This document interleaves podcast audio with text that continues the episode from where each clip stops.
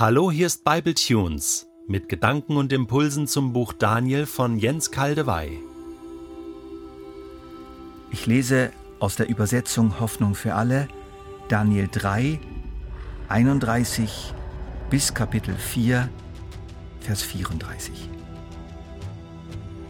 Dies ist die Botschaft, die König Nebukadnezar an die Menschen aller Völker und Länder sendet, ganz gleich, welche Sprache sie sprechen. Ich wünsche euch Glück und Frieden. In diesem Brief möchte ich euch von den Zeichen und Wundern erzählen, die der höchste Gott an mir getan hat. Groß und gewaltig sind seine Taten. Sein Reich bleibt für immer bestehen. Seine Herrschaft hört niemals auf. Ich, Nebukadnezar, lebte glücklich und zufrieden im königlichen Palast. Doch eines Tages, als ich auf meinem Bett lag und schlief, hatte ich einen schrecklichen Traum. Was ich darin sah, jagte mir große Angst ein. Da ließ ich alle weisen Berater rufen. Sie sollten mir diesen Traum deuten. Als die Wahrsager, Geisterbeschwörer, Sterndeuter und Magier vor mir standen, schilderte ich ihnen meinen Traum. Doch keiner konnte mir erklären, welche Botschaft er enthielt. Zuletzt trat Daniel vor mich, der nach meinem Gott Bel den Namen Belshazzar bekommen hatte. In ihm wohnt der Geist der heiligen Götter. Auch ihm erzählte ich meinen Traum. Belshazzar, sagte ich, dich habe ich über alle Wahrsager gesetzt, weil ich weiß, dass der Geist der heiligen Götter in dir wohnt. Es gibt kein Geheimnis, das du nicht aufdecken kannst.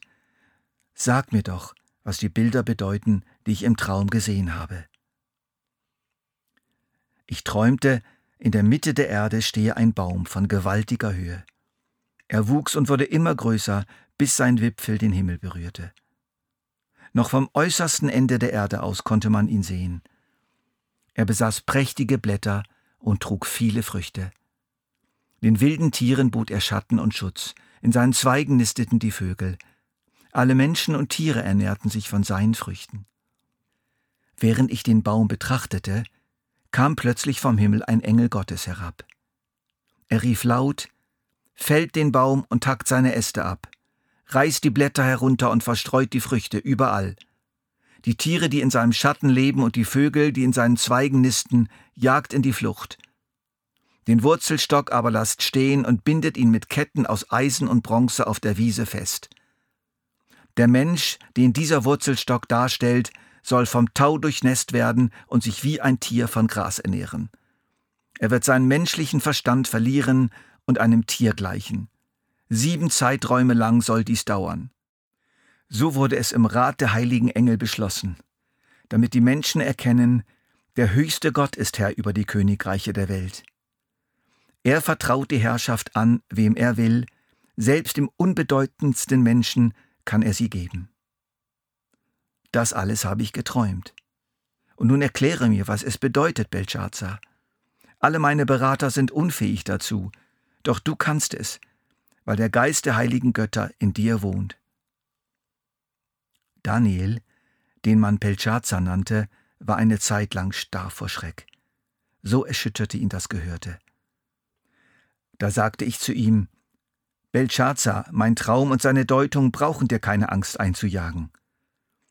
Daniel erwiderte, Mein Herr und König, ich wünschte, die Botschaft würde deinen Feinden gelten, allen, die dich hassen.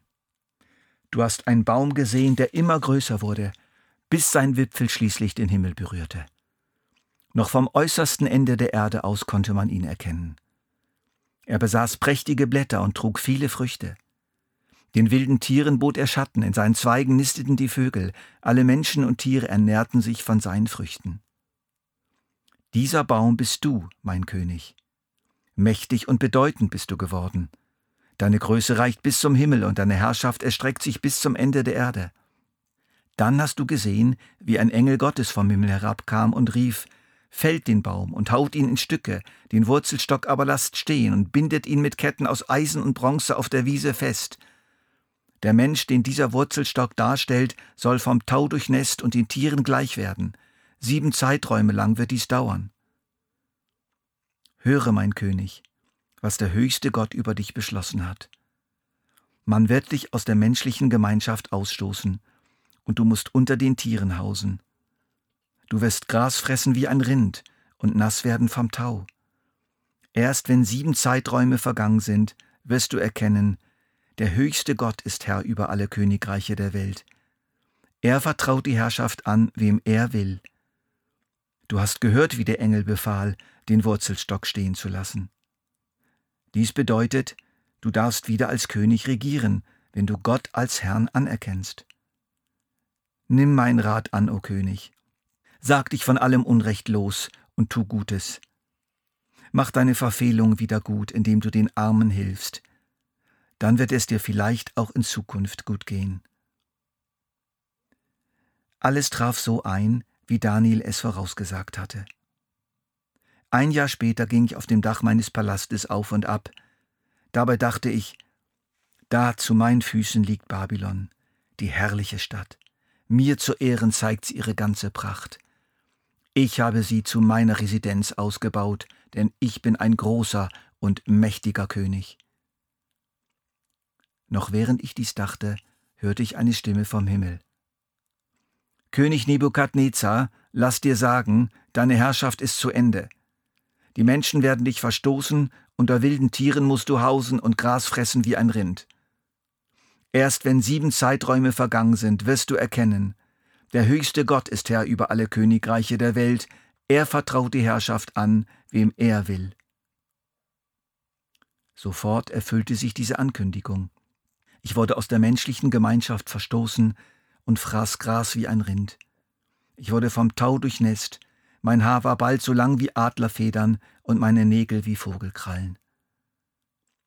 Als die lange Zeit schließlich zu Ende ging, schaute ich hilfesuchend zum Himmel empor. Und da erlangte ich meinen Verstand wieder. Ich pries den höchsten Gott, ich lobte den, der ewig lebt. Seine Herrschaft hört niemals auf, sein Reich bleibt für alle Zeiten bestehen. Die Bewohner dieser Erde sind nichts im Vergleich zu ihm. Alle Menschen, ja sogar die Mächte des Himmels, müssen sich seinem Willen beugen. Niemand kann sich ihm widersetzen und ihn fragen, was tust du da? Als ich wieder bei Verstand war, erhielt ich meine königliche Würde, Ehre und Anerkennung zurück. Meine obersten Beamten und die führenden Männer meines Reiches kamen zu mir und setzten mich wieder als König ein. Ich wurde noch berühmter und angesehener als vorher.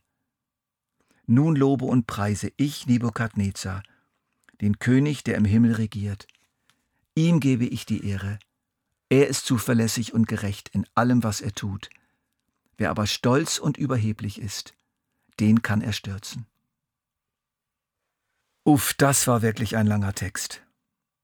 Aber es schien mir diesmal nicht möglich, ihn aufzuteilen.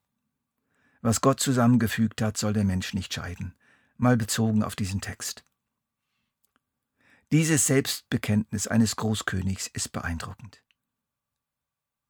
Es ist einmalig in den vielfältigen Aufzeichnungen der alten Welt des Orients. Das Normale war autobiografisches Selbstlob und biografische Lobhudelei.